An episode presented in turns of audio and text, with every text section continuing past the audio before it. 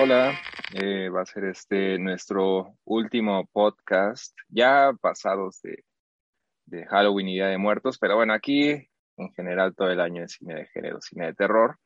el último va a ser sobre un estreno total, eh, no, no, tiene ni una semana. Bueno, ya, ya cumple una semana este jueves. Eh, hablando de El misterio de Soho, le pusieron aquí Last Night in Soho, la más reciente película en lo personal, uno de mis directores favoritos de toda la vida, y creo que también Eric, que anda por acá, eh, comparte esa idea. No lo presento. Eric Vázquez eh, tiene un podcast, La balada del hombre sin ningún lugar. Sí, es así. Está medio de ningún lugar, pero sí, está muy largo ah, el nombre. Pero, pues, ¿Qué dije yo? El... Sin ningún lugar, pero no ah. pasa nada. Este, pues aquí una vez más platicando de cine y que efectivamente también Edgar Wright es de mis eh, directores favoritos. Cuando salió Baby Driver, pues me voló la cabeza, la vi como dos veces en el cine. Eh, entonces, pues no, ya, ya por fin se le hizo hacer una película de terror, ¿no? Porque digo, ya estaba Shaun of the Dead, pero esa es más como comedia terror, pero esta ya es meramente de terror, incluso yo diría que como thriller, ¿no? Pero ya se le dio la oportunidad y qué película, ¿no? Lástima lo que le está pasando en la en la taquilla, pero bueno, este. Sí, en, ahorita, ahorita entramos a, a ese tema. Te quería preguntar precisamente, o sea, creo que hay una diferencia de edad ya este, más o menos este, importante entre nosotros. Entonces, ¿cuál, fue tu introducción? Porque yo, yo sí recuerdo a Wright en onda. Eh, la primera que vi en cine de él fue Hot Fuzz, o sea, ya tiene su tiempo. ¿No? Y, y Shaun of the Dead también la había visto por mis, uno de mis primos. Igual era como de estas películas eh, bastante sonadas, ¿no? Una comedia de zombies que igual habría que notarlo, si bien no fue la primera, eh, sí es de las que impulsó, ¿no? Este boom de, de, alguna forma del cine de terror cómico, que ahorita, años después salió, por ejemplo, Zombieland, y hay un montón, ¿no? De películas de zombies ya más cómicas, One, One Cut of the Dead, por ejemplo pero en ese momento sí era como algo llamativo, ¿no? En principios de nuevo milenio, digo, no, eh, repito, tú eres más joven. ¿Fue Baby Driver como tu introducción? No, eh, de hecho ya, ya conocí el trabajo de, de Wright. Eh, la primera película que vi de él fue Shaun of the Dead. siempre me acuerdo mucho porque es este canal que se llama Space, que pues en su momento cuando pues mis papás contrataron eh, televisión por cable, pues yo me ponía a ver así onda a las 12, 11 de la noche a ver qué encontraba y justamente ahí fue donde encontré varias películas de terror que Space armaba como su maratón de terror de no sé, de slasher, cosas por el estilo, y sacaban así varias películas, este Viernes 13, shalala, y un día me topé con Shaun of the Dead. Me llamó la atención porque decía, pues, Shaun of the Dead, o sea, yo ni sabía nada, yo pues, era como, pues, un morro, ¿no? O sea, de secundaria, o sea, ahí ni sabía nada de cine, nada, o sea, solo lo veía y me gustaba. Y en ese, eh, en ese momento, eh, pues me llamó la atención por el título, pero ya que la empecé a ver dije, ¿no es exterminio? Porque pues, tal cual empieza más o menos así, ¿no? Con la escena de Simon Pegg caminando por Londres todo vacío.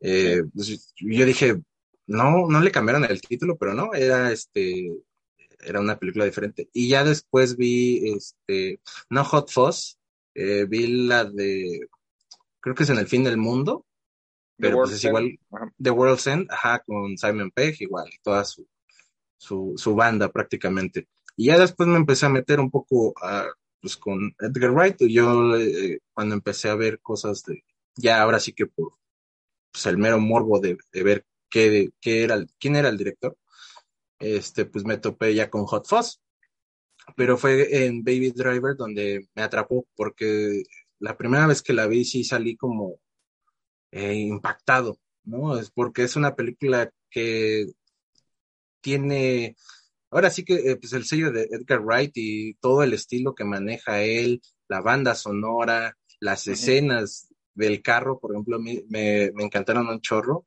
cómo conduce, eh, todo ese tipo de, de manejo, pero pues sí, o sea, fue una película que me, me atrapó bastante y fue como, dije, güey, este es un gran director de cine. O sea, y viendo, creo que repasando todas sus películas, no hay ninguna que yo pueda decir que no me guste. O sea, creo que todas son muy buenas.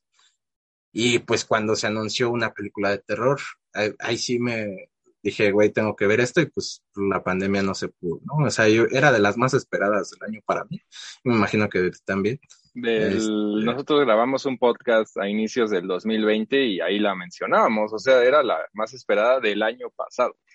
sí, o sea, era la emoción porque sobre todo Edgar Wright es un director que siempre había manifestado ese deseo por hacer cine de terror, ¿no? O sea, era como que algo que él quería hacer y pues por fin se le dio la, la oportunidad, bueno, la chance y pues la hizo. Es que es, una película que está bastante buena, pero digo, ahorita pues entramos de lleno con esa.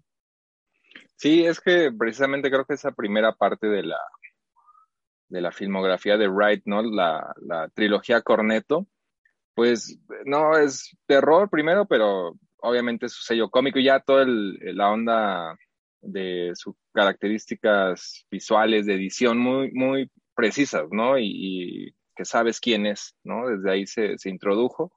Pero sí, obviamente, eh, World End, por ejemplo, bueno, antes Hot Fuzz, cine de acción, pero igual, ¿no? Su, no, no parodia, pero muy cómica, pero como un homenaje, ¿no? Se, se, nota que le gustan las películas de las que está parodiando, como él lo ha dicho, ¿no? Las de Bad Boys, por ejemplo, eh, le gustan genuinamente, ¿no? No es tanto que, que se esté burlando, o sea, sí, pero hay un amor, ¿no? Detrás, es, es un cinéfago total este tipo. Sí, no es como Scary Movie o algo así. O sea... Ah, no, no, no, no, para nada. No, e, es un tipo que le que, que, ve cine y le gusta un montón, un montón de tipos de, de géneros, ¿no? Y creo que al lado de, yo creo que de Tarantino, por eso son amigos, supongo, o sea, de Tarantino son, yo pondría a Wright como el segundo lugar de los güeyes que te la saben de todas, todas y ¿no? Ha visto un montón de cine y recomienda y demás, ¿no? Y, decía esto de World's End, ya era más onda ciencia ficción, ¿no? Toda esta onda de los body snatchers, pero igual, ¿no? La mitad, eh, o constantemente mucha comedia, ¿no? Pero ya, la, ya y, y, sin contar esta adaptación de Scott Pilgrim, ¿no? Que también a mí me gusta bastante y que ahora, ahora va a estar este lo que, lo que mencionabas un poco de, del fracaso en taquilla, que ya oficialmente es este, Last Night in Soho.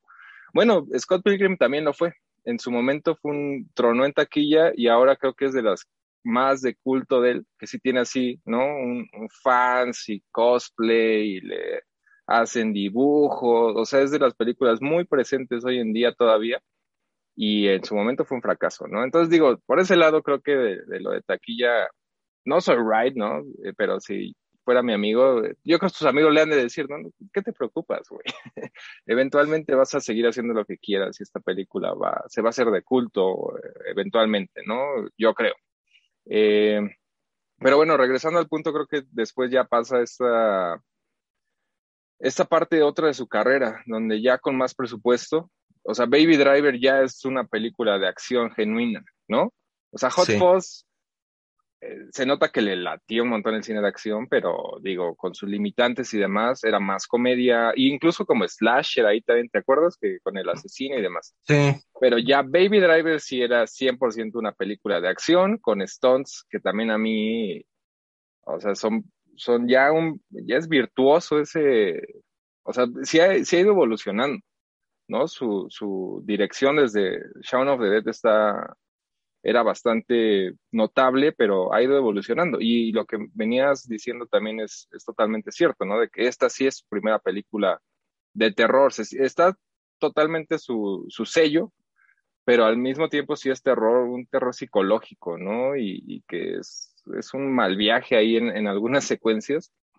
Eh, y, y al mismo, este mismo nivel, ¿no? De Baby Driver ya con un presupuesto mayor, y quería iniciarme por ahí, o sea, cómo, cómo ya entrando a, Last Night in Soho, cómo sientes esta evolución, porque yo sí, la verdad, eh, está buena la historia y todo, pero el, simple hecho de ver a una película de Wright de este nivel, donde ya le vale madre si pone, es como un, es como que le da play al vinil y se sigue la rola tras rola, ¿no? Este, secuencias, set pieces así, audiovisuales, se nota ya esta libertad, ¿no? Yo digo que está chido, porque es, es, es, es, la combinación de todos los estilos que él venía presentando. E, e incluso yo, yo siento que es, eh, pues, Baby Driver, con World's End, con Hot Fuzz, o sea, siento que es una combinación de todo lo que ha hecho. Eh, y es, es ver algo así como dices, ¿no? El vinilo, o sea, nunca paras. O sea, eh, eh, la película te mantiene, y creo que ha sido de las pocas que me han mantenido así al borde del asiento en pensar qué está pasando, eh, los personajes, ¿no? O sea, te preocupas, te, todo el tiempo te estás preguntando ese personaje si es o no es, ¿no? sobre todo me, viene el, caso, por ejemplo, del policía, de, ah, se me fue el nombre del actor, pero... Terrence, Stamp, ¿no? Ajá, que hay una escena donde, bueno, hay una parte en la película donde pues él es como este viejo, misterioso, pero todo el momento estás pensando que es el personaje de Matt Smith. Y cuando sucede el, giro de tuerca, o sea, sí te quedas así de, pues, ¿qué pasó? ¿No? O sea, ¿cómo me dio la vuelta? hay que, spoiler alert, esa película, yo cuando salí de verla, por, ya la vi dos veces en el cine, la primera vez, luego, luego tuiteé eso de, eh, no lea nada, ¿no? No lean absolutamente nada, entonces aquí se me olvidaba hacer como el... Si es de estas películas que es recomendable que si están escuchando esto y no la han visto, eh, mejor regresen ya que la vean. La, vamos a spoilear porque, pues, digo, venimos a hablar de la película. Eh, pero sí, se recomienda eso, porque sí hay varios giros bastante, bastante buenos y que si, si pierde algo, si ya entras sabiendo eso. Sí, de hecho, el mismo, el mismo Wright lo dijo. Eh, si van a ver la película, entren en blanco. O sea, no vean trailers, no vean... Yo incluso nada más vi el primer tráiler y, pero pues ya sabía, o sea, desde las fotos. No te, no te revela gran cosa. O sea, ya viendo la película del tráiler, no, no te revela, no quema la película, ¿no? No, pero en general, este, si ves, eh, si, o sea, si llegas a ver como muchos trailers y empezar a leer reseñas tal vez como que te, puedes empezar a hacer otra expectativa, ¿no? O sea, te puedes dejar engañar si lo quieres ver así. Pero pues es, Edgar Wright no, no decepciona, o sea, por donde lo veas. Y a, lo que voy es, o sea, él maneja bien sus estilos, o sea, ya es algo que reconoces al simplemente verlo. O sea, por ejemplo, comparándola un poco con Baby Driver, la música es, yo creo que el segundo protagonista de, esta historia, porque es un soundtrack muy bonito y está súper bien ambientado, ¿no? O sea, las dos historias en paralelo, cuando ves eh, todo esto de los sesentas, está muy bien ambientado, incluso la canción de Anya Taylor Joy, la de Downtown, es muy bonita. canta bien, canta bastante bien. O sea, sientes que es de la época. O sea, yo no sabía que, o sea, sí vi que eh, iba a cantar, pero no vi qué canción era ni nada. O sea, yo me metí al soundtrack saliendo de la película, lo, primero que hice fue buscarlo en el Apple Music y bajarlo y me lo escuché mientras me regresaba a mi yo casa. Sí, yo lo compré cuando salió el día que... Eh, y lo escuché antes, pero digo, también ya, ya entras en contexto con la película y ya es otra onda. Sí, o sea, de verdad, a mí me, sorprende mucho eso por un lado, y también el estilo visual que tiene, yo creo que lo, lo perfecciona con esta película, o sea, siento que de Baby Driver hay algo súper bueno, y aquí es como muy excelente, al menos a mí me dio esa eh, sensación de cuando vi por primera vez Suspiria, o sea, es una película que a mí me gusta bastante, por cómo es visualmente. Y aquí Edgar Wright, cómo va contando las dos historias en paralelo y cuando estas dos historias chocan, para mí es simplemente hermoso, ¿no? O sea, sí sonará como que le estoy tirando muchas flores, pero es que de verdad, e, esas escenas, por ejemplo, la de los espejos. Está bien, está bien. Ah, sí, todas las de eh, los espejos. Me encantaron, o sea. Que de hecho, eh, no sé si eh, tenemos un, me invitó Erika a su podcast recientemente, le hago aquí el comercial, eh, grabamos de películas malditas, precisamente por la época, y mencionamos a Gary Sherman, mencionamos en ese podcast a Gary Sherman, el director de Poltergeist 3. Ese güey le ayudó a Wright, eh, es el que, el responsable de todas esas secuencias de los espejos en Last Night in Soho.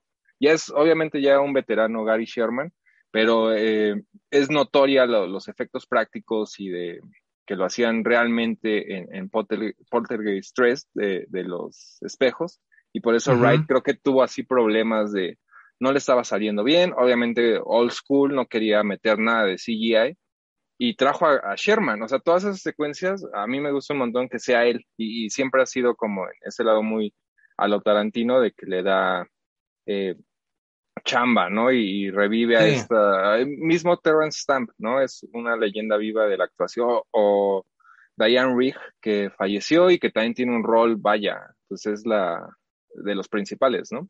Sí, eh, pues es, es, otro plot twist ahí, ¿no? O sea, cuando lo ves. Eh, entonces, yo, yo digo que es como la combinación, ya para ir como cerrando mi punto, o sea, creo que es la combinación de todos esos estilos, incluso perfeccionándolo, porque Incluso eh, Wright, pues, este, ahí en Instagram puso eh, que pues Dario Argento fue a ver su película, ¿no? O sea, y, le gustó. Y yo te digo, yo vi esos paralelismos con Suspiria en el sentido de que estaba viendo algo súper bonito, o sea, la fotografía, los efectos de, espejo, eh, las luces, ¿no? O sea, esta transición de cuando el, el personaje de Tomasín eh, Mackenzie está en su departamento y empieza a, estar la luz LED roja, azul, roja, azul, y todo se ve muy bonito. O sea, realmente la fotografía de esta película me gusta, ¿no? que ahorita, por ejemplo, es la que destaca más, ¿no? Dune, por ejemplo, o Duna. Pero no sé, yo digo, yo no la he visto, pero es que veo todo, todos estos detalles y cómo Edgar Wright cuida también la ambientación de Londres, para mí es como eh, muy hermoso. Eh, en ese aspecto. O sea, todo me gusta de ahí.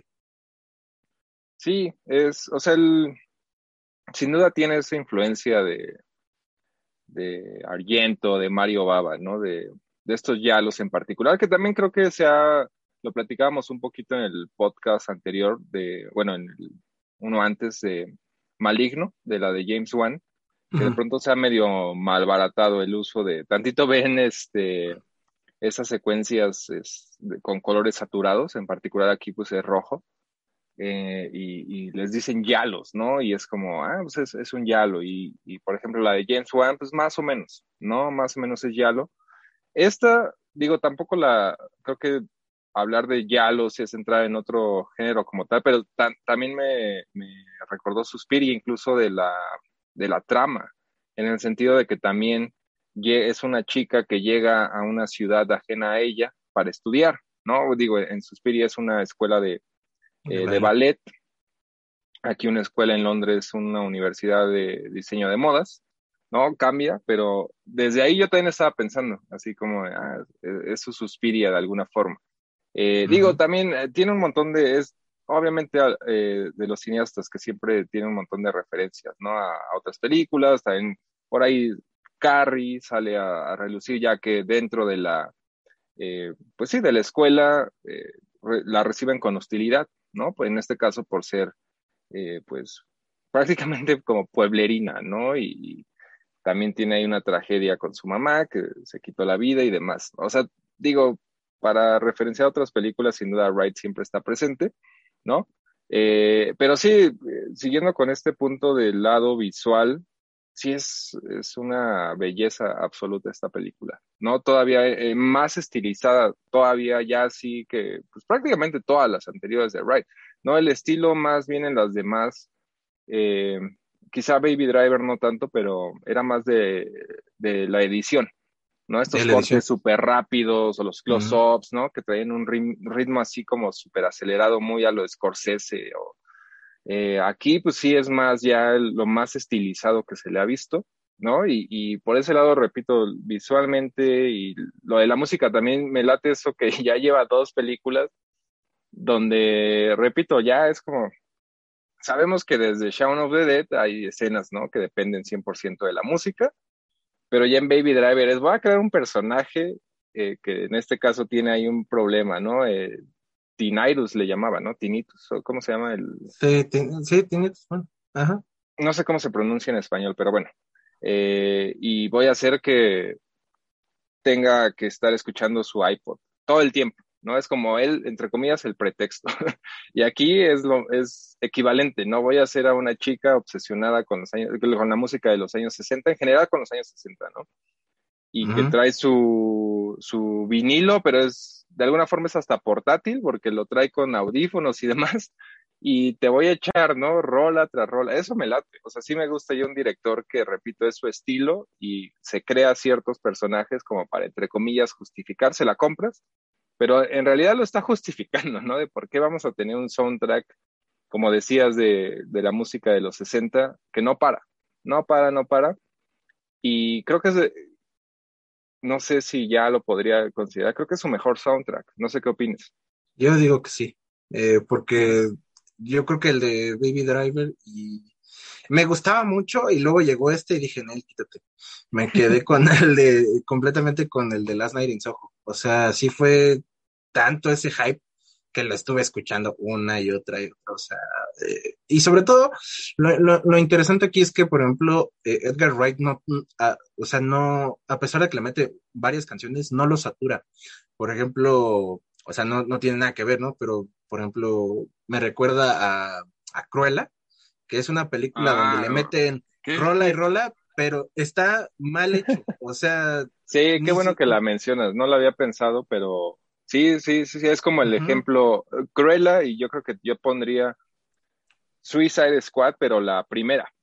Ajá. Son, son así las canciones más famosas de, de la historia, incluso más que las de Wright en, en todo sentido, porque creo que aquí yo también estoy descubriendo cosas que, hay algunas que sí muy clásicas, pero en general estoy descubriendo cosas. Eh, Cruella y, Suicide Squad, yo también estoy de acuerdo, es un mal, es el ejemplo de que no, que tengas un buen soundtrack, pero no lo sepas usar cinematográficamente, eh, hay una diferencia, ¿no? Que era lo que supongo ibas por eh, ahí, ¿no? Ajá, porque en Cruella, por ejemplo, entra, no sé, los Rolling Stones y ni siquiera se ha acabado el pedacito y ya le metió una de Black Sabbath y ni se ha acabado el pedazo y ya le metimos otra. O sea, y en cambio con Edgar Wright hasta la disfrutas. O sea, cada canción tiene su, su chiste, ¿no? Incluso la, la, misma de Downtown. O sea, te gusta. O sea, no, no lo sientes saturado, no lo sientes apresurado. O sea, sientes como que todo está en armonía. Y por eso digo que este es como el, el, segundo protagonista de esta historia. O sea, siento que la acompaña bastante bien. Entonces yo creo que es un gran soundtrack y es de, se ha vuelto de mis favoritos en general de, de todo el cine, yo creo. Sí, o sea, para sentar a, no, no sé ni quién, quién dirigió Cruella, sí era medio famosillo, ¿no? Creo. Pero bueno, para sentar a David Ayer, ¿no? El director de El Escuadrón Suicida, y mira, o sea, así se hace. Y sí, o sea, vaya, lo platicaba esto justo con, la fui a ver la primera vez con este Jorge Grajales, que lo ubicas, estuvo con, con nosotros por acá en el podcast de Godzilla contra Kong. Y comentábamos esto, o sea, de, obviamente Wright no inventó nada de esto, ¿no? De usar la música, usar música que no es score, ¿no? Eh, pero sí es de los pocos contemporáneos que lo, ya es, para mí ya es un, maestro, ¿no? En, en, en eso. Yo, yo le, repito, voy a estar este eh, referenciando a, a, Tarantino. Son, incluso otra vez le agradece, ¿no? Hay, una historia de que le dio, de hecho, el título de la película. Este eh, salen, ¿viste Dead Proof, me imagino? Sí, de Robert Rodríguez, ¿no? También. Sí, bueno, la Dead Proof es de Tarantino. Robert Rodríguez hizo Planet Terror, pero es de la misma, de Grindhouse. Ah, sí. Y tienen una rola que aquí traigo, de hecho puse el soundtrack. Eh, o sea, la lista la tengo aquí. Pero precisamente para hacer referencia, por si hacíamos alguna banda, que son estos de Dave D, Dossie, Vicky, Mitch and Peach. ¿Sí los ubicas? No, la verdad es que de hecho los conocí por Dead Proof. Sí. Ajá, son los de Hold Tight y que es una canción en, en, la, de, en la de Tarantino. Y al parecer, o sea, platicando entre ellos dos, eh, Tarantino le dijo, ellos también tienen una canción que se llama Las Nine Soho, ¿no? y, me, y, me, parece que es el título para, el mejor título de una película que nadie ha usado. Y ya comentaba Ryan que años después, eh, pues él lo, o sea, registró la película y empezó a trabajar con ese título y demás y no se lo dijo a Tarantino y ya después fue como de, oye, tienes bronca de que te robé, entre comillas, la idea esta. No, pues en realidad era como, tú eras el único, ¿no? Que podía hacer esta película. Entonces, incluso por ahí lo agradece. Pero bueno, regresando al punto era que creo que son de los dos directores contemporáneos que, que dominan esto, ¿no? La música, eh, música que no es score por lo regular, que es de otras épocas también. Y, y eso, ¿no? Se siente como muy, no solo natural, sino que sí te, es esta combinación muy fuerte, ¿no? Entre música e imágenes y crean imágenes imborrables, ¿no? No sé, no sé si, si quizá entremos ahorita hablar ya de la historia y demás, pero antes de esto, como estas secuencias favoritas de, a mí, por ejemplo, pongo cuando conocemos al personaje de Anya Taylor Joy, eh, y se pone a bailar y le demuestra a este tipo que eventualmente no se revela como el antagonista, uno de los antagonistas, pero toda esta onda ahí como es, es muy sesentero y muy memorable, es de mis tops y repito, es nada más una cosa ahí muy audiovisual, ¿no? No hay como ni diálogos. Ni nada. La que eh, también como me gustó bastante es la del asesinato, ya cuando se, se sabe qué pasa, y, pero esa escena donde están ocurriendo las dos, las dos historias al mismo tiempo, de que el personaje de Thomasin Kenzie, Mackenzie, perdón, lleva a este chavo a su, a su departamento, y es cuando empieza a ver lo que pasó con el personaje de Anya Taylor Joy, eh, y empieza, ella empieza a ver todo lo que sucede y le da un ataque, ¿no? Incluso el, el tipo pues está asustado, no sabe qué hacer, y es cuando llega la, la casera y le dice, oye, ¿qué, ¿qué, está pasando, no? Toda esa secuencia y que es con la, con la luz roja y la parte de donde sale el cuchillo y se ve la mirada sí, es... Mackenzie me fascinó. Ahí el o sea, reflejo igual en el cuchillo, ¿no? Del, de la cara uh -huh. de ella. Sí, sí, sí, Muy buena esa secuencia para. No, sí, más bien, o sea, sí, estoy de acuerdo. Te fuiste con la, con la top. Eh, una de las, más bien me refería como más de las de música, porque también, ah. o sea, ahorita me acordé, por ejemplo, hay una anterior de, que es donde ya empieza a revelarse, ¿no? Porque, bueno, es una trama sobre, la, la trama de los 60, ¿no? Esta aspirante a ser eh, cantante y entrar al show business, eh, que es el personaje de, de Anya Taylor Joy, y eventualmente pues nos enteramos, ¿no? De que en realidad está entrando, pero a la cloaca del, también del show business, ¿no? Sí. Eh, y hay una secuencia donde está, ella está bailando esta, que sí es de los clásicos, esta de Land of a Thousand Dances, que digo, creo que todos la, la, ubicamos, y es ahí empieza el mal viaje, ¿no? De que se da cuenta de lo que realmente está viviendo esta, esta chica. Y la manera, o sea, repito, e, esa onda de, de usar la música y al mismo tiempo esto netamente visual, sí te, o sea, a mí fue también de mis favoritos cuando se empieza a dar cuenta, ¿no? De que es como un montaje que pasan los, los clientes, hombre tras, tras hombre, y que eventualmente se va a, a, su casa. Esa también es gran secuencia. Ya hablando de esas, eh, yo diría que cuando sale la de Happy House de... Ah. Ay, siempre pronuncio mal sí, ese nombre. Susie este... and Banshees, ¿no? Susie and Banshees que es cuando están bailando en la fiesta de, de Halloween, que empieza la canción, o sea, justo cuando, eh, pues el, el, el, mero inicio, ¿no? O sea, del uh -huh. sintetizador, como oscuro, justamente la, esa parte me gusta cuando está todo literal oscuro, o sea, obviamente sí se puede distinguir, pero empieza y pues como a los 15 segundos, 30, que es cuando ya empieza fuerte la canción, pues es cuando se ve que empiezan a bailar y es cuando empieza a ver al personaje de Anna Taylor Joy y empieza a ver pues más qué es lo que le pasa. ¿no? Uh -huh. O sea, se empieza a conectar otra vez con esa realidad. Yo creo que esa también es una buena secuencia que muestra ese ejemplo, porque eh, a diferencia de ahora que estábamos hablando antes de, de, grabar, que Eric me comentaba que le tocó pues una sala muerta, a, a uh -huh. mí me tocó pues con gente y, y en ese momento todo el mundo estaba así como de eh, pues ya sabes, ¿no? El, y así, o sea, haciendo ruidos y todo.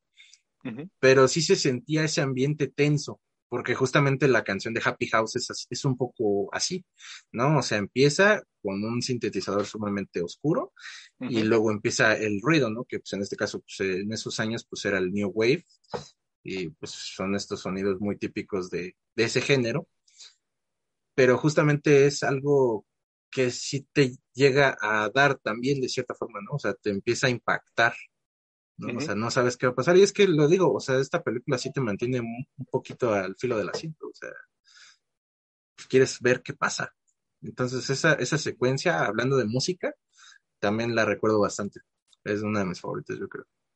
Sí, igual ya entrando porque es la secuencia que precisamente deriva, ¿no? En, en la otra que mencionabas, ya del cuchillo y del de lo que aparenta ser el asesinato de la, de, ¿cómo se llamaba? Este, eh, bueno, Alexandra es su ah, nombre real, pero no me acuerdo. Creo que era Sandy. Sandy, ¿no? Sí. sí. Y el Eli, ¿no? Es esta Sandy y Mackenzie. Sí. Sí, o sea, ya entrando como comentar un poco de más de la historia y demás, que igual yo me había hecho un poquito a la, desde las que, empezaron a salir la premisa y demás, que iba a involucrar una suerte como de viaje en el tiempo. O sea, sí, sí, pero yo me lo imaginaba más en onda como sci-fi, no sé por qué.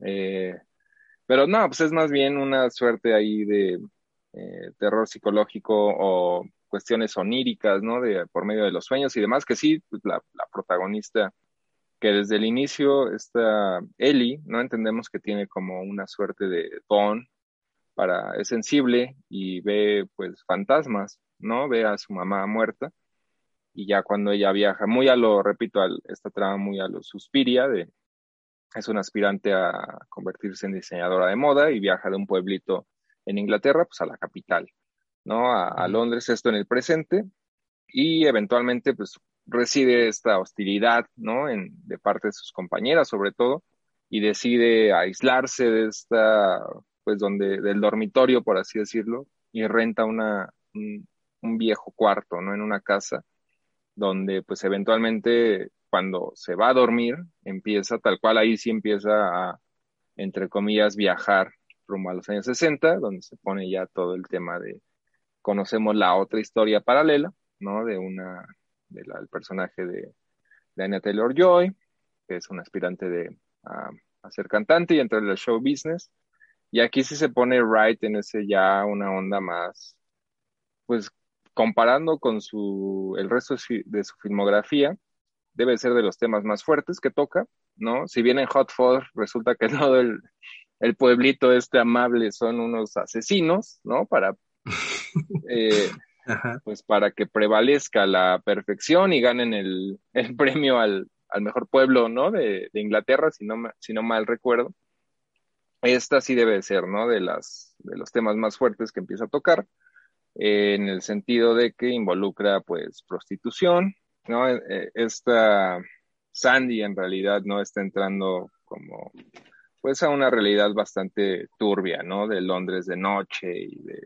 eh, de sobre todo, señores bastante de avanzada edad que van ahí a, a solicitar los servicios de, chicas jóvenes y que, bueno, a ella se entiende que prácticamente la están obligando, uno de los principales antagonistas, eh, que inicia ahí como su, su pretendiente, en una historia de amor ahí que parece muy prometedora y bueno, eh, ya entrando a ese lado, ¿qué te pareció que Wright empiece a, a tocar? Hay unas escenas ahí de, esta que te mencionaba, ¿no? De, este primer mal viaje ahí donde se da cuenta de a lo que va realmente todo. Eh, de pronto en el montaje incluye que se están drogando o que hay una felación, ¿no? O sea, se sale de lo que ya conoce en ese sentido, ¿no? Del, de lo cómico. Sobre todo porque creo que se, se quiere, yo siento que tal vez se va a empezar a hacer un poquito más de películas de este estilo, o quién sabe, pero yo creo que lo, lo hace bastante bien porque incluso siento que es como un terror, eh, pues real, ¿no? En ese sentido, por ejemplo, esa escena que dices de cuando eh, quiere escapar y empieza a ver a todas las chavas desilusionadas y pues así drogándose, ¿no? Incluso una creo que se muere por sobredosis. Eh, yo hasta me sentí, o sea, sí me sentí impactado cuando la estaba viendo, o sea, yo no sabía cómo reaccionar, porque sí lo plasma muy bien. Y es que algo que también hace Wright es poner bien la cultura de Inglaterra, ¿no? O sea, sí estaban estas bandas súper famosas, ¿no? Estos grupos que destacaron un chorro, ¿no? La cultura y en general la música. Pero también estaba como que su lado, está el lado oscuro, ¿no? A final de cuentas, como todas las cosas. Pero sí te lo marca muy bien. O sea, es muy fuerte lo que, lo que ves, digo, no es como que estés viendo un documental o cosas por el estilo, pero lo, lo, lo, remarca perfecto, porque al final de cuentas, pues en todos lados no es como que ah, todavía ha sido de, eh, de colores, ¿no? O sea, al final de cuentas, eh, pues se nota eso. ¿no? Y por ejemplo, uh, cuando llega eh, esta Eli y, y, y, la tratan mal porque es, es como pueblerina, se nota, porque justamente la que le dice, ¿de dónde eres, no? Y ya le dice, no, pues soy de tal lado. ¿Y tú? De Manchester. Y justamente yo luego, luego relacioné, güey, es que ahí pues, puro egocéntrico, ¿no? Sale, o sea, incluso en la música se nota, ¿no? Entonces, creo que Wright, a pesar de que toca temas así, también eh, marca ese lado de la, de la cultura británica que no, no se sabe. Por algo es que muchas de estas grandes bandas tienen así sus leyendas, ¿no? O sea, por ejemplo, que pues la muerte de este Brian Johnson, creo que se llama, el de los Rolling Stones. Brian Jones, ¿no? que pues fue asesinado, que si los mismos Stones lo mandaron a matar, que shalá, shalá, ¿no? O sea, creo que se nota de dónde es, de, dónde es la película, o sea, por todos estos detalles, y, y, y es lo que más me, me, gusta. Entonces creo que pues si va, se va a aventurar a, a tocar temas más serios, creo yo que puede salir incluso algo mucho mejor que de las Night in Soho. No sé, me gustó bastante cómo lo toca, porque sí siento que es un terror eh, muy real o muy humano. Eh, muchas veces, eh, pues sí, los fantasmas, este, no sé, incluso las criaturas que se han creado como Drácula, este, o los mismos slashers, ¿no? O sea, Michael Myers, así. Sí son seres que te pueden dar a miedo, pero a final de cuentas, eh, también tenemos nuestros monstruos en la vida real, ¿no? o sea, no nada más es, uh -huh. es la ficción. Entonces creo que por ese lado también lo, lo, lo, marca muy bien. Incluso me llegué a acordar, o sea, cuando salí, me empecé a acordar de varias cosas, por ejemplo, de del caso de Eileen Wuornos, que pues esta asesina serial de Estados Unidos, en alguno de sus, cuando, que es cuando empieza su trayectoria a matar, fue por defensa propia, no fue por, pues por hacerlo, ¿no? Que era lo que Aileen decía, es que yo lo hice en defensa propia, porque este güey era, pues de hecho, cuando eso pasa, el, eh, lo que pasa es que había un violador serial suelto, entonces Aileen era, pues, como prostituta, por así decirlo, se paraba ahí en los, en los trayectos de carretera y pues uh -huh. le daban levantón los, o sea, los señores o este, los que llevaban camiones. Y justamente eh, esta película me recordó a esos casos donde también ves ese lado de la, pues del criminal, por así decirlo. Entonces, eh, Edgar Wright ahí sí mm, me tocó porque sí me, me, me empezó a, hacer pensar en ese sentido de, pues es que lo que hizo está mal, pero pues entiendes el por qué, ¿no? Y es que, pues es como ya lo dije, es, es un terror muy humano en ese sentido. Ahorita, sí, Vamos, re, recalco que vamos a, spoilearla, porque ya Eric estaba entrando ya en el, en uno de los, este, de los grandes giros, ¿no? De la película. Eh, antes digo, me, ahorita un par de cosas me, se vinieron a la mente que te estaba escuchando. Eh, la onda de que, pues sí, digo, es una película netamente británica en ese sentido y creo que también, si, si decíamos, ¿no? Suena como el cliché de toda la vida de que, ok, la música es uno de los personajes. Bueno, también Soho, ¿no? Esta parte de, de Londres.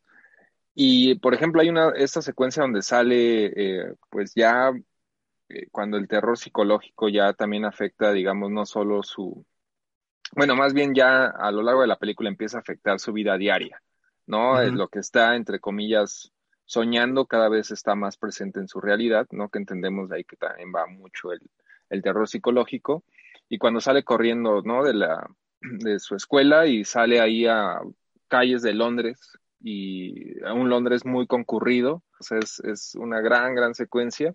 Eh, igual otro que, el otro tema que mencionabas también me, se me vino a la mente viendo la película, toda esta onda, por ejemplo, eh, no sé si llegaste a ver esta miniserie en Netflix que se llamaba, bueno, se llama The Reaper nada más, que es un asesino serial, pero que en los años 70 era como asesinaba inicialmente solamente eh, solo a prostitutas y por eso le, lo empezaron a llamar como el Jack the Reaper, ¿no? De, moderno, por así decirlo, pero también era un asesino que operaba eh, sobre todo en partes alejadas a la capital, ¿no? De, Inglaterra. No recuerdo, creo que era Leeds por ahí, en, en ese tipo de ciudades, que en, aquellos años incluso no estaba tan...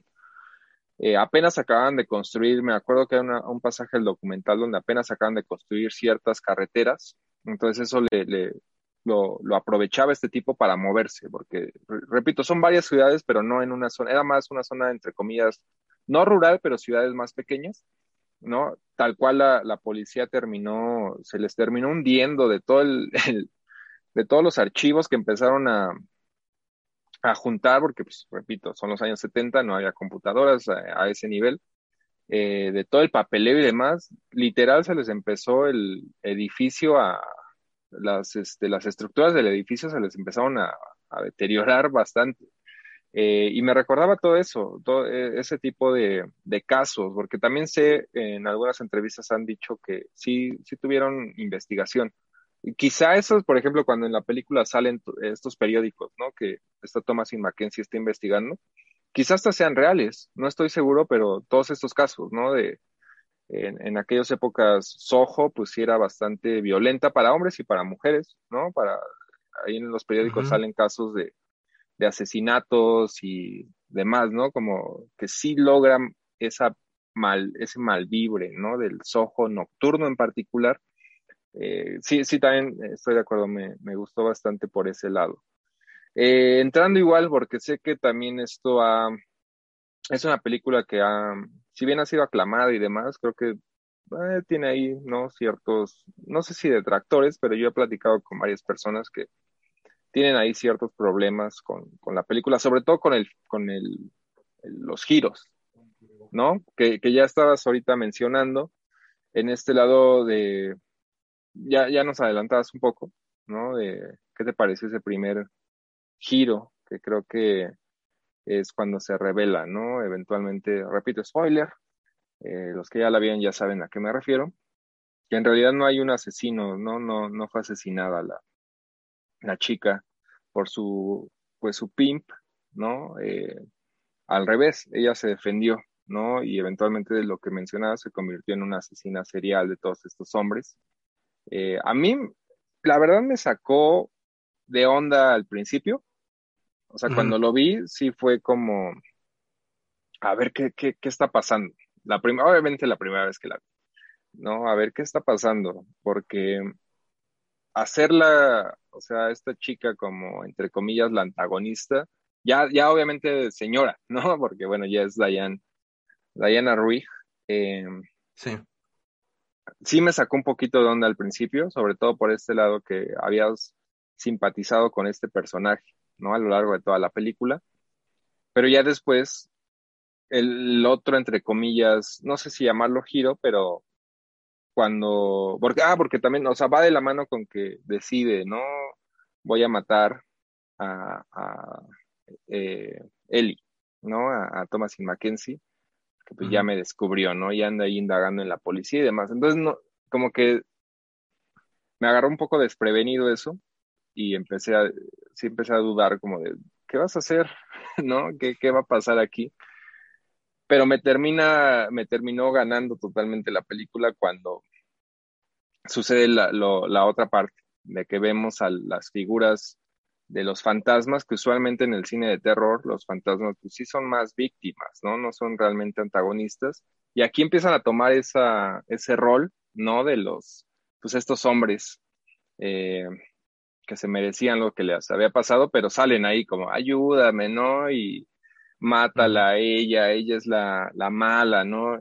Y cuando Thomas y Mackenzie les dice de, ¿no? Así como que no, y pasa a simpatizar, simpatiza con esta eh, Alexandra o, Sandy, eso ya me terminó por ganar. O sea, sí entendí como de, ah, ok, no, este, no era más bien, no la vas a hacer la villana, más bien, pues, repito, simpatizas con ella, ¿no? No sé qué te parecieron ese par de, cuestiones. Pues a mí me gustaron, eh, es que casi todo me gustó la película, pero eh, es, que no me sacó de, onda, o sea, sí me sorprendió, o sea, en ese sentido, pero creo que e, es a lo que, a lo que iba, o sea, es que de cierta forma sí te pones a pensar en, pues, quién es malo y, y quién es bueno, ¿no? En ese sentido.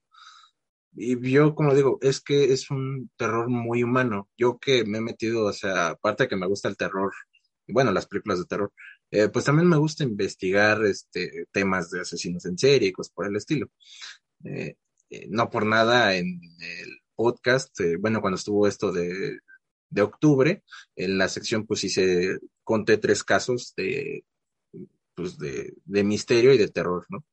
Entonces, de tantos casos que luego escucho, si te pones a pensar en ese sentido de eh, un asesino en serie o un psicópata, nace psicópata o la sociedad lo, lo hace para allá. Eh, eh, pues los dos personajes, de cierta forma, el de Ellie y el de Sandy, pues son, eran prácticamente iguales. Nada más que el de Sandy, pues ves cómo sus sueños eh, sus expectativas, todo lo que ella quería, pues son aplastados.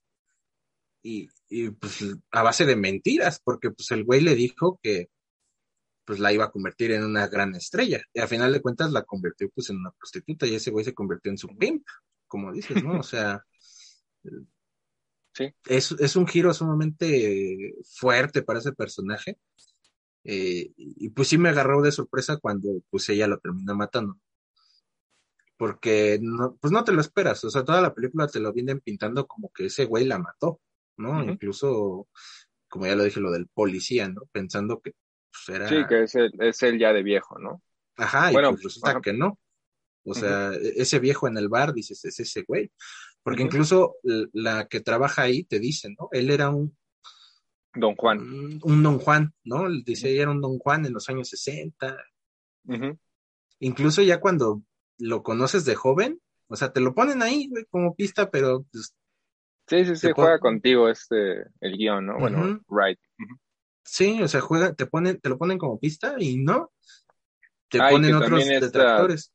Eh, bueno, Eli en un punto pues empieza a imitar, ¿no? Tanto frases, el look de esta Sandy, y a partir de que se tiñe el cabello rubio, pues también este señor empieza a llamarle más la atención, ¿no? Sí, o sea, sí, sí, te, va... Yo, yo sabía que iba a haber algo ahí, ¿no? O sea, iba a haber ahí un giro o algo, pero sí, creo que lo construye bastante bien y sí te, sí te sorprende, ¿no? No sé qué más... Es, es que es, es, un giro, yo, yo creo que sí está bien hecho. En, en algunos lados vi que decían que era algo muy predecible, pero yo pues no ah, lo vi. Bueno, yo no. Yo, yo siento que no, o sea, siento que lo dicen más por pretencioso, porque sinceramente es un, es un buen giro, o sea, está bien construido, todos los elementos están ahí, pero te digo, cuando sale... Digo, ya, ya cuando la, cuando la ves dos veces, eh, y ya sabes, obviamente, hay varios detalles, o sea, hay varios diálogos, ¿no? De que te indican así de, él dice, no, pues este, el, este Terrence Stamp, ¿no? Dice, cuando regresé aquí, pues, busqué a esta eh, Sandy y es alguien que prefiere estar escondida, cosas así, ¿no? O sea, ya, pero pues cuando no sabes, pues sí está bien, o sea, Shyamalan eh, aprende también, ¿no? aprende a hacer buenos giros de ter. Este, pero pues no sé, es que estos giros en lo personal sí siento que están bien logrados y ya, por ejemplo, cuando decías, ¿no? De que ya se descubre qué pasó y pues este, que la quiere matar porque la descubren. Incluso hasta la primera vez que la vi yo pensé, dije, ¿no será que ella también mató a su mamá? Porque ya ves que te dicen que se ah, suicidó. Yo también pensé que había algo ahí relacionado con la mamá. Ajá. Ajá, yo pensé que iban a salir con algo así, pero bueno, eh, este, pero pues de cierta forma, te digo, hace que veas también las dos caras, ¿no? Lo que decías de los fantasmas que salen como víctimas y pues y dice, él, yo no los voy a ayudar, porque justamente tampoco le, le dice a, a Sandy, vente, y ella no quiere porque sabe que también lo que ha hecho está mal. Entonces no hay como, yo lo veo más como un, un, gris y no como un blanco y negro en ese aspecto, ¿no? O sea, siento que están bien los giros. A mí no me molestan. He visto que no, a, mí tampoco. a mucha gente como que sí le molestaron o que se le hicieron según muy predecibles, pero yo no le encuentro lo predecible. El Grajales incluso me decía que era por lo regular se le está, ¿no? Hay gente que está tratando, bueno, para bien o para mal, eh, como una suerte de discurso feminista incluso. Creo que Grajales es de los que me ha dicho que así de, nada, se me hizo muy conservador, que eh, porque condena a la protagonista y yo, pero pues en realidad, o sea, eso, yo, yo cuando, cuando parece que sí va a ser ella 100% una villana, ¿no? De que va a asesinar a Thomas y Mackenzie todavía y demás, ahí sí yo estaba pensando. Obviamente no había acabado la película, ¿no? Tú, es lo, repito, estoy como relatando lo que me hizo pensar en ese momento, pero ya en el, en el momento en el que Wright, ¿no?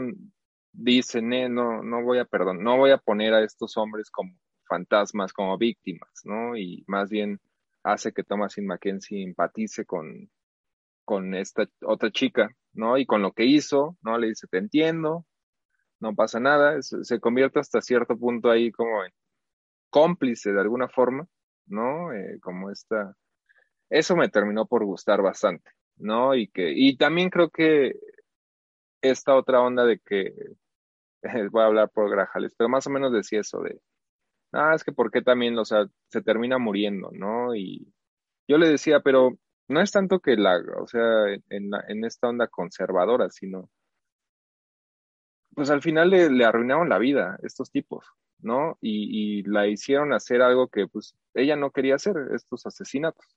Y creo que estaba condenada, ella lo menciona, ¿no? He estado en una prisión toda mi vida y por eso decide ya mejor, eh, literal le, le, hubieran metido a la prisión, ¿no? De descubrirla ya mejor ponerle punto final a esto. Entonces sí, digo, esta onda ideológica que ya van otros contactos ahí, saludos al Salón Rojo que igual me dicen que es como de los dos lados, o sea, he escuchado de los que dicen que es una onda conservadora y los que me dicen que es un right tratando de ser muy woke. Es como de ni una ni otra, ¿no? Creo que es una historia tal cual y ya, ¿no? O sea, no, no hay por qué meterle tanta ideología y a mí me late eso, como esa figura del fantasma que, repito, eh, por lo regular en, en, en buena parte del, del cine de fantasmas si son más víctimas o que murieron injustamente o este fantasma vengativo Aquí tratan, ¿no? Pero sí es como de, ustedes sí se merecían lo que les pasó y no, no, no va a haber esa redención y al final termina, ¿no? Como, pues son hasta cierto punto ahí cómplices, repito, amigas, ya que vemos ese último guiño, ¿no? Ya que reaparece como fantasma. Entonces sí, yo también siento que es una película redonda en, en todos lados. Es que Woke eh, pues no sé, ni que fuera la última versión de Candyman o algo así, que esa sí la siento súper. No la he visto todavía. Este. Ay, no, pero es que. Te vas a dar cuenta, pero es que ya para todo es como. No sé, yo siento que aquí. Yo soy así, o sea, yo sí soy. Ajá. En contra de la corrección política. Pero no quiere decir que no sepamos que originalmente todo esto tiene un origen real, ¿no? De cuestiones, el abuso existe, bueno, toda la cloaca que salió en Hollywood, es como si te pones a, eh, voy a hacer woke por, eh, por condenar a lo que hizo Harvey Weinstein, por ejemplo. Pues no, o sea, es un tipo que se merece estar en la cárcel, ¿no? Entonces como que de pronto se olvida un poco todo esto, ¿no? Y creo que también ahí va muy lo que hace rato mencionabas, me faltaba este por ejemplo, me la pondría también ahí con el demonio neón de, no sé si la llegaste a ver de, de Nicolas Winding Ref, no solo por el estilo, que eso también tenía ahí muy, una onda muy, este, eh, de Dario Argento, sino por los temas, ¿no? Es una película que sale incluso antes del, del Me Too y que la volví a ver recientemente y me parece que está hablando de ese tema. Es toda la, pues sí, toda la industria, ¿no? Desde el punto de vista, obviamente, de una mujer joven y toda la cloaca a la que se enfrentan, ¿no? Eh, eso es real, o sea, pues, si Wright es woke por, hacer énfasis en eso, pues digo, vamos a tener, o, por darle su merecido a esto, pues vamos a tener que poner ya cualquier película, ¿no? Entre comillas. No, esta no es de venganza como tal, pero también podría entrar, ¿no? Lo que les hace a estos tipos. Eh, pues ya Kill Bill o cualquier cosa así entraría en lo woke. Pues sí, porque eh, es que Wright lo único que hizo, pues de cierta forma es contar una historia de dos aspirantes que una terminó, bueno, sus sueños terminaron yéndose a la basura, ¿no? Sí. Y, y, pues demostrarte o, enseñarte que ciertas cosas eh, pues no se pueden olvidar, ¿no? Que han estado ahí, porque yo te aseguro que pues volviendo a, la música, por ejemplo, ¿no? En Inglaterra, pues es de lo que más se habla, es de lo que más le gusta a todos, ¿no? Incluyendo pues el fútbol. Pero pues no se ve, o sea, siempre se olvida como que es el lado oscuro de las cosas, ¿no? O sea, y pues... Sí, primer mundo, ¿no? Eh, puede salir eh, en Inglaterra, ah, bueno, aquí en México sí es como, ah, pues no vas a andar en la calle de noche, ¿no? Sí, no, este, Pero en Inglaterra, pues tampoco. Ajá, o sea, es que mucha gente creo que todavía tiene esa idea de que en las grandes ciudades no pasa nada. ¿no? yo, yo, como digo, pues yo que he estado escuchando eh, podcast, he visto documentales de así, de asesinos en serie, pues te das cuenta que no, o sea, es lo mismo que en tu país, pero en primer mundo y ya, o sea, todo eso existe y todavía seguirá, y quién sabe, ¿no? Ahorita cómo funcione, eh, pues, el mundo de la música ahorita, ¿no? Pero yo creo que ya no funciona como antes, ¿no? Eh, entonces, pero no, no va a faltar donde sí se den los casos donde un güey se hacía pasar por un vato que conocía a muchos representantes famosos, ¿no? Pues por el estilo. pasa lo, pasaría lo mismo.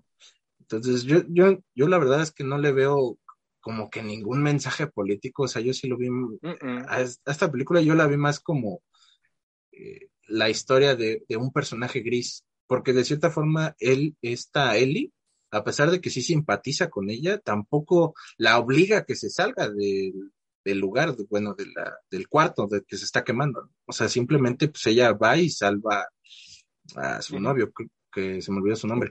Este, sí, pero no, se mete. No recuerdo el nombre. O sea, simplemente ella no se mete a ese cuarto a, intentarla salvar, simplemente deja pues, ella lo que... Sí, pues ya era como el destino que ella quería, ¿no? Ajá. O sea, por, por, eso te digo que se me vino como eso de, de Aileen Wuornos, ¿no?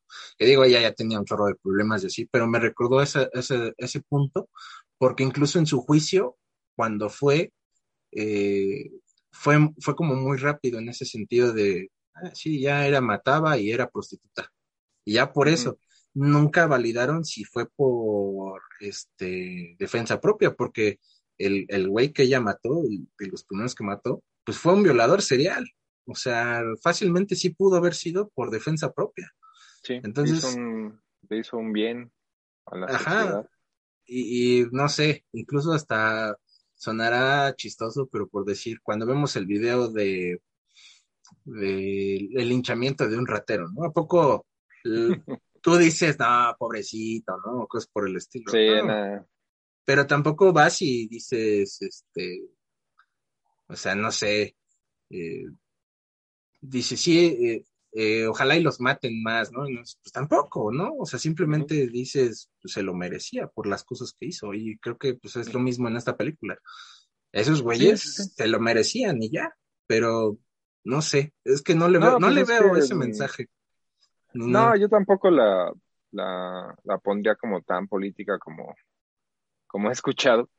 Eh, sí, no más esta onda, ¿no? De que ella misma, eh, esta Sandy Alexandra, pues simplemente sabe lo que hizo, ¿no? Y sabe que o va a ir a la prisión y mejor decide, pues ya, terminar su vida, ¿no? O sea, su vida está, estaba arruinada desde el momento en el que los sueños se le quebraron, ¿no? Hizo lo que hizo, pero tampoco es como que la, entre comillas, repito, venganza o la retribución que, que estuvo hecho como que pues tampoco le solucionó nada. ¿no? Y que eso también es, es mucho de las películas, eh, digo, no las Kill Bill, porque estas películas sí son más, ¿no? Que buscan esta satisfacción, ¿no? Como catarsis y demás, pero por lo regular la venganza también es un tema ahí bastante fuerte, ¿no? De, eh, no va a salir como lo que planeas y probablemente vas a terminar peor incluso, ¿no? Ya meterte a estos terrenos violentos, eh, no, yo, o sea, eso, te dan ganas, quizá, ¿no? Si te hacen algo, le hacen algo a tu familia o demás, pero hace una retribución, pues, güey, terminas condenándote a ti mismo, ¿no? Entonces, sí, digo, a mí me parece una gran, una película redonda, cumple como terror psicológico, sí te da ese, ese mal viaje, ¿no? Del, de este lado oscuro de, de un Londres que quizá ella, eh, Thomasin Mackenzie, bueno, su personaje idealizaba y de pronto se da cuenta, órale, la, ¿no? A partir de como, creo que segundo, tercer sueño, eh, se empieza a dar cuenta de qué van las cosas y cambia todo, ¿no? Entonces, por ahí me, me pareció muy bien. Eh, no sé si, si eh, nada te quería preguntar antes de, cerrar tu top de, de, Edgar Wright, pero antes de, de, pasar a esto, algo más que quisieras agregar de Last Night in Soho, creo que cubrimos ya eh, toda la película. Pues que la vean, es lo, lo único que diría, porque en general es, es una, y ya vayan es una este, gran película. O sea. Vayan este fin, porque ya lo habíamos medio mencionado, pero sí, sí tronó en taquilla. Así, tal cual. Creo que en- creo que llevaba como 6 millones y costó 40. Y sabemos que el primer fin de semana, pues es, es la clave.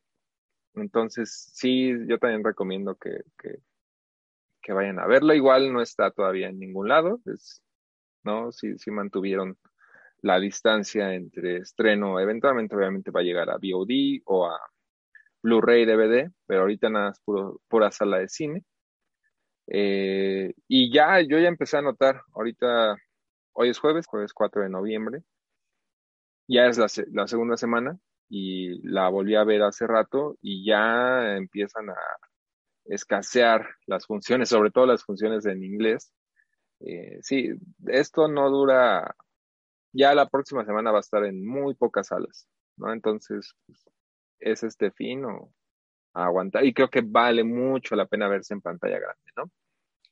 Sí, yo creo que eh, es como de esas películas que si no te puedes perder en el cine, o sea, sobre todo la, la magia de, de sentarte y ver una pantalla, es- siempre he pensado que es algo eh, súper bonito, si lo queremos ver así, pero pues, es, es una experiencia súper, eh, no, no, no sé cómo decirlo, pues es de todo un poco, o sea, es que la película te va llevando a todos lados.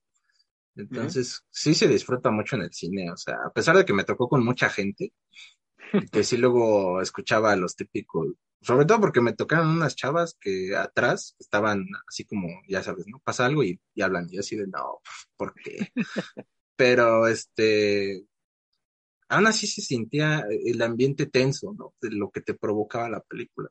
Yo no, yo no he tenido, o sea, las dos veces que la vi así, la vi el, el día que se estrenó el jueves. Igual fui como a las 5.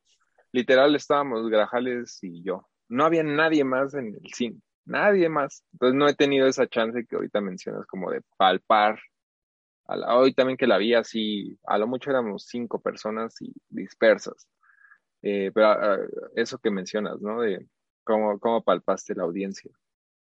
Entonces noté muy centrados, o sea, porque, o sea, no estaba toda la, la sala llena, pero sí, digamos, eh, estaba yo en la fila ahí, creo, y en, atrás de mí habían como eh, fácil unas dos, tres parejas, y enfrente había, también me tocó una pareja de señores, me tocó eh, varias personas en sol, y en todo momento, o sea, sí se sentía ese ambiente así tenso, eh, incluso porque me tocó enfrente una chava y pues me, o sea, vi como sí reaccionó así ¿no? Y es que pues la película, sí, incluso, Esa, esa secuencia del, bueno, que eventualmente, o sea, te engaña, ¿no? Right, de que parece que la están matando a ella. Es así, o sea, quitando las de, como en general, sí es, yo creo, la, la escena grande de la película, ¿no? Sí es muy efectiva y la sangre y que empieza así como a llenarse la cara de sangre y demás. Muy bien. Entonces, sí, te digo, las chavas que estaban atrás de mí sí estaban así como de, ya sabes, pues, estaban comentando así, decía, ¿por qué? Pero se notaba, o sea, lo que sí cometió la película, ¿no? O sea, eso que buscaba, pues, eh, funcionar como una película de terror psicológico, entonces. y exacto, o sea, el, el, giro también va por ahí, o sea, sí te sorprende, ¿no? O sea, es efectivo, a veces también se nos olvida un poco como repito, ya cuando salimos de ver las películas y las ponemos como igual, o sea, los críticos de pronto, yo sé cómo funcionamos. Hay que, hay que analizarlas, ¿no? Y buscarle algún significado y demás. Y se nos olvida lo que nos, o sea, lo que te hace, lo que construye Wright como tal, sí es la sorpresa, ¿no? Es la sorpresa como tal. Es esa experiencia de no haberla visto antes y, y funciona. Y por eso lo que decías hace rato, ¿no? Que sí mandó cuando la estrenaron, creo que en Venecia, eh, mandó un comunicado, ¿no? De que por favor mantengan los secretos secretos. Eh, mismo también cuando salió Once Upon a Time in Hollywood, Tarantino puso lo mismo a, la gente que fue que la, que la vio en Cannes. en Cannes eh, igual, ¿no? Porque pues también el, en esa película el giro de tuerca de que, bueno, no va a pasar los asesinatos como, como pasaron en la vida real y va, les va a ir mal, pero a los hippies estos de la familia Manson. Eh, sí, o sea, sí, yo también, incluso, no sé si llegaste a notar ahí en Twitter, eh, yo sí me, la verdad sí eché ahí unos tweets como de, ya tenía rato que no echaba cosas enojado. Eh, Primero lo de los spoilers me contuve un poco porque había gente que estaba criticando a Edgar Wright, de que decía, ¿cómo pretende un director eh, controlar lo que suceda cuando ya se estrene su película? Y sobre todo un director ya que tiene años de experiencia y sabe cómo se maneja todo, ¿no? Lo estaban ahí medio criticando cuando sacó el comunicado.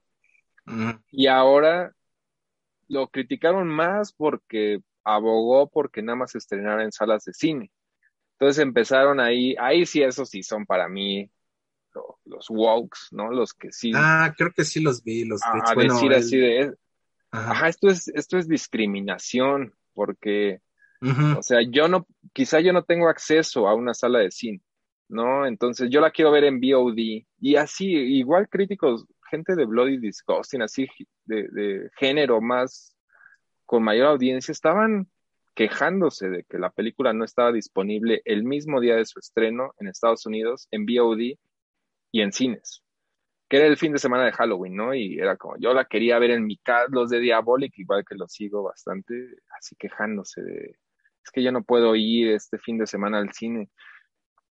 Quizá ellos no lo, nosotros vivimos en México, estamos, eh, primeramente estamos acostumbrados, ¿no? O sea, toda la vida hemos visto cosas después. ¿Y qué, qué, te hace daño esperar? O sea, si de plano no quieres ir al cine, igual respeto, ¿no? El lado de la pandemia y demás. ¿Qué te hace daño esperar un ratito? ¿No? Si la vas a ver de plano en VOD, pues va a salir en dos meses, ¿no? En, en VOD, a lo mucho. Un mes, dos meses. Eso sí ya se me hacía como, qué privilegio quejarte de, de que nada más se estrena en cines. Eh, no sé, yo siento que es como muy... Eh, eh, ha sido el grande problema de los servicios de streaming en general, de, de, esto, porque HBO Max, si bien no funciona lo mismo aquí que en Estados Unidos, allá es simultáneo. Sí. Pero yo, yo aún así siento que es más por queja, porque Halloween Kills, pues así que tú digas que no la fueron a ver al cine, pues ahí está lo contrario, ¿no? Le fue súper bien en taquilla fue una película que sin duda... Y está eh, en Peacock, ¿no? En Estados Unidos. Ajá, y, estaba en su servicio streaming. O sea, aquí ni hay, ni hay Peacock. Sí, es pura queja, es pura queja. sí. Al final del día el cine va a vivir en pantalla chica y yo me... La mayor parte de clásicos de mis favoritos ni siquiera los he visto en, en cine. Mm, eh, lo único que sí me molestaba era eso, como de ¿por qué se le van encima a Wright nada más por querer que se estrenen salas? Güey, tampoco es como, eh, no está diciendo que nunca vamos a tener Last Night in Soho en, en Blu-ray o en VOD o que no se va a colar eventualmente a los torrents o a las páginas. Va a estar. Simplemente quería, ¿no? O sea, sí son de los pocos cineastas que abogan y yo por ese lado lo, lo respeto, ¿no? Y repito, si, si alguien no quiere ir a verla al cine por cuestiones pandémicas o porque ya le da hueva, pues bien, o sea, también, ¿no? Me vale a mí, ¿no? Eh, al final del día nada más sí es como de, no creo que se merezca las críticas, ¿no? No, no se las merece. O sea, yo, por ejemplo, ahora que contraté Movie, porque ya me había dado curiosidad del servicio streaming, este, me he puesto a ver unas cosillas ahí. Y no por eso voy y le digo al director, oye, güey, no manches, ¿por qué no la vuelves a relanzar al cine, no? Porque yo no viví esa experiencia. Pues Exacto, lo, lo, contrario, ¿no? Ajá.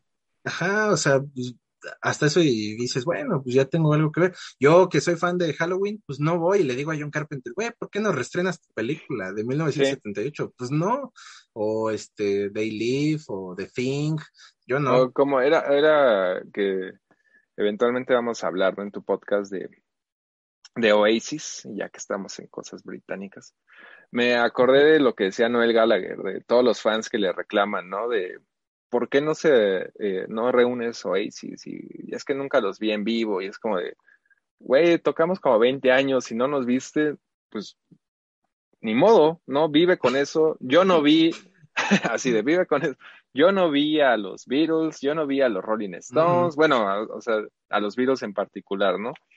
Y, y, sigo con mi vida, ¿no? O sea, es mi banda favorita, eso decía Noel Gallagher, ¿no? Y sigo con mi vida. Así es esto, ¿no? Es como... Sí, no pasa nada, ¿no? Yo tampoco he visto, eh, no he visto varias así grandes en el, creo que, por ejemplo, El Padrino, a pesar de que sí he tenido chance, nunca la he visto en cine y es mi película favorita, la uno de todos los tiempos. La he visto DVD, Blu-ray, ¿no? Nunca la he visto en cine. Y, y fue mi culpa y te quejas, ¿no? De eso, Francis Ford Coppola, ¿por qué no la reestrenas, no? Ajá, o sea, no. Y que sí la, te digo, sí tuve chance, hace algunos años estuvo. No me acuerdo por qué no terminé yendo, pero bueno.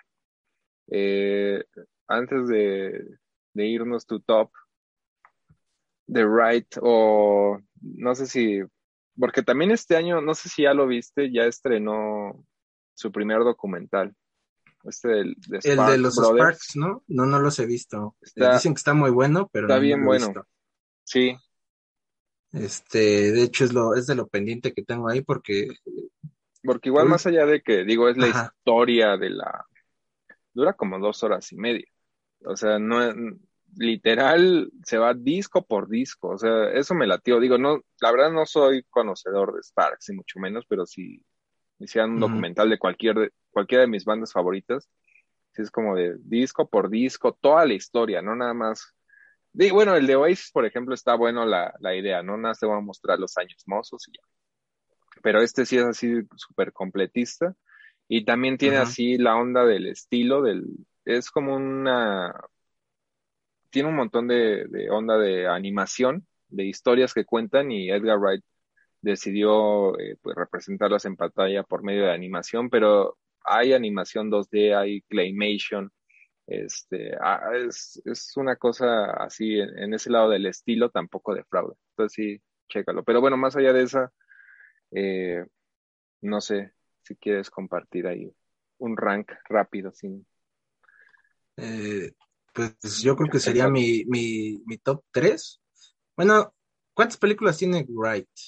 Ah. A ver, ahorita las cuento, 2, 4, 5, 6, seis, sin contar el documental, porque es eh, las tres de la trilogía Corneto, Scott Pilgrim, Baby Driver y Las Nine Soho. Por ahí tiene otro que se llama, un largometraje que no está disponible, que se llama A Fits Food of Fingers, que tengo entendido es como su versión cómica de, de algún western, sobre todo de los spaghetti westerns, y es una película que la compró Arrow Video y literal es mi Blu-ray más esperado era mi más esperado como de hace tres años y no sé qué pasó. O sea, han de tener broncas de derechos o no sé, no ha salido. Se supone que la van a rescatar. Es como su ópera prima que, entre comillas, está medio perdida. Pero quitando esas, pues tiene seis. Bueno, pues entonces yo creo que un top tres Va. sería eh, en el primero, híjole, es que es que Baby Driver y esta sí se pusieron muy buenas. Eh, yo creo que en el número uno, Last Night in Soho, porque sí fue de esas películas que sí disfruté bastante, o sea, te digo, saliendo del, del, del, pues del cine, pues tal cual, me puse a bajar el soundtrack y a escucharlo y, todo el rato, ¿no? Este, y pues todo, todo lo que lo que ha llevado, entonces, este, igual y pues me, me, doy una segunda vuelta antes de que la quiten. Este, yo creo que yo creo que sería esa, en primer lugar, luego Baby Driver, porque también esa sí la vi dos veces en el cine. Y también el cast de esa película me gusta bastante, o sea, está ahí el cancelado Kevin Spacey. Este, entonces, este, a pesar de que. Oye, sí, no, esa lo que sí, sí, no sabíamos. Y, ya, ya fue de sus últimas películas, o sea, ya, antes de que lo, cancelaran y todo eso. Pues no, bien, había, es que no hizo algo este güey, el Ansel Elgort, porque ya también era el gag como de, es de las películas más canceladas, Baby Driver. A ver, en lo que dices tú, creo que sí había hecho algo ese cabrón. Eh, y, bueno, la última es este Shaun of the Dead. O sea, esos serían mis tres. Shaun, of the Dead más que nada por... Sí, sí, sí. fue la primera. Nada más para completar, sí lo habían acusado de abusar sexualmente de una chica de 17 años, Ansel Elgort. ya pues, después lo negó. Entonces, digo, ahí por todos lados, este, Baby Driver. Pues, Pero bueno, no, no, no pasa nada. no, yo, yo sí soy más de, no cancelar ah, bueno, en ese aspecto. Wright está homenajeando a Polanski, sí, no, a Yalo, a todos esos güeyes. Ahí sí Polanski, más, más, más allá de lo problemático, ¿no? Eh, tal cual un prófugo de la justicia. Pues sí, eh, pero sí, esos serían mis, mis, mi top tres, o sea, de las seis que tienen eh, es Last Night in Soho, Baby Driver y este Shaun of the Dead, porque fue la primera que, que, vi. Y hasta la fecha me sigue dando un chingo de risa cuando la veo. O sea, sí, está bien chida. Yo creo que Hot Fuzz es mi top uno. Sí, es de las.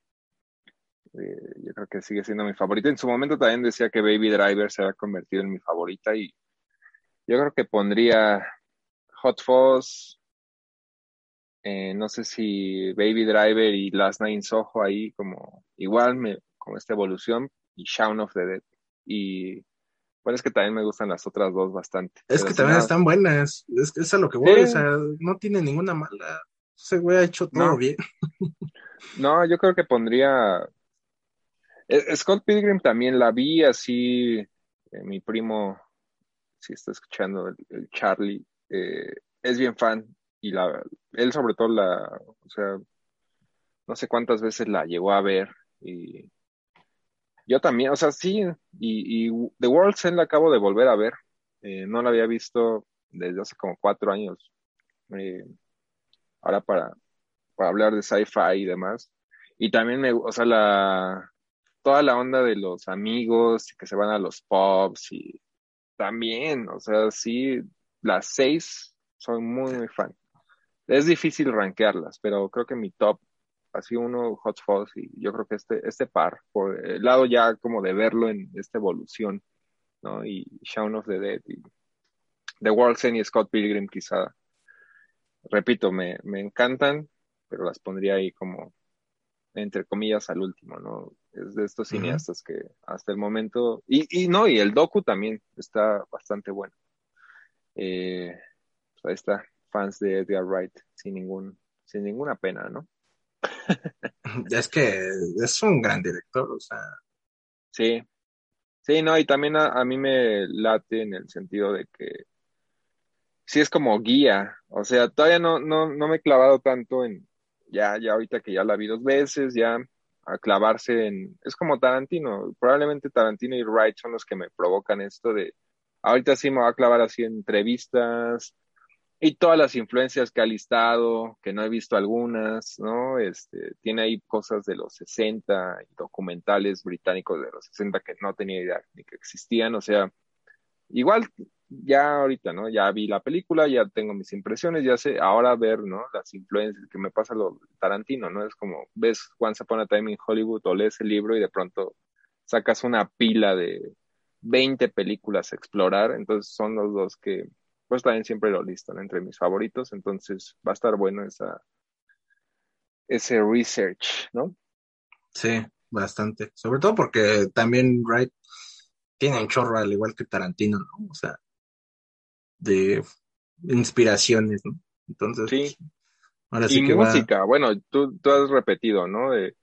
sí. Has escuchado el soundtrack también, ¿no? Este, también descubres música gracias a ese, a ese par, ¿no? Sí, son como similares en ese sentido. Pues, Eric, muchas gracias por estar por acá de vuelta. No, gracias a ti por la invitación. Es, es bueno hablar de cine aquí en Cinema Enfermo. Y bueno, ahí estaré volviendo cuando me invites a tu podcast y viceversa, ¿no? Por acá siempre las, las puertas abiertas, ¿no? Eh, pues listo. Bye, bye. Hasta luego.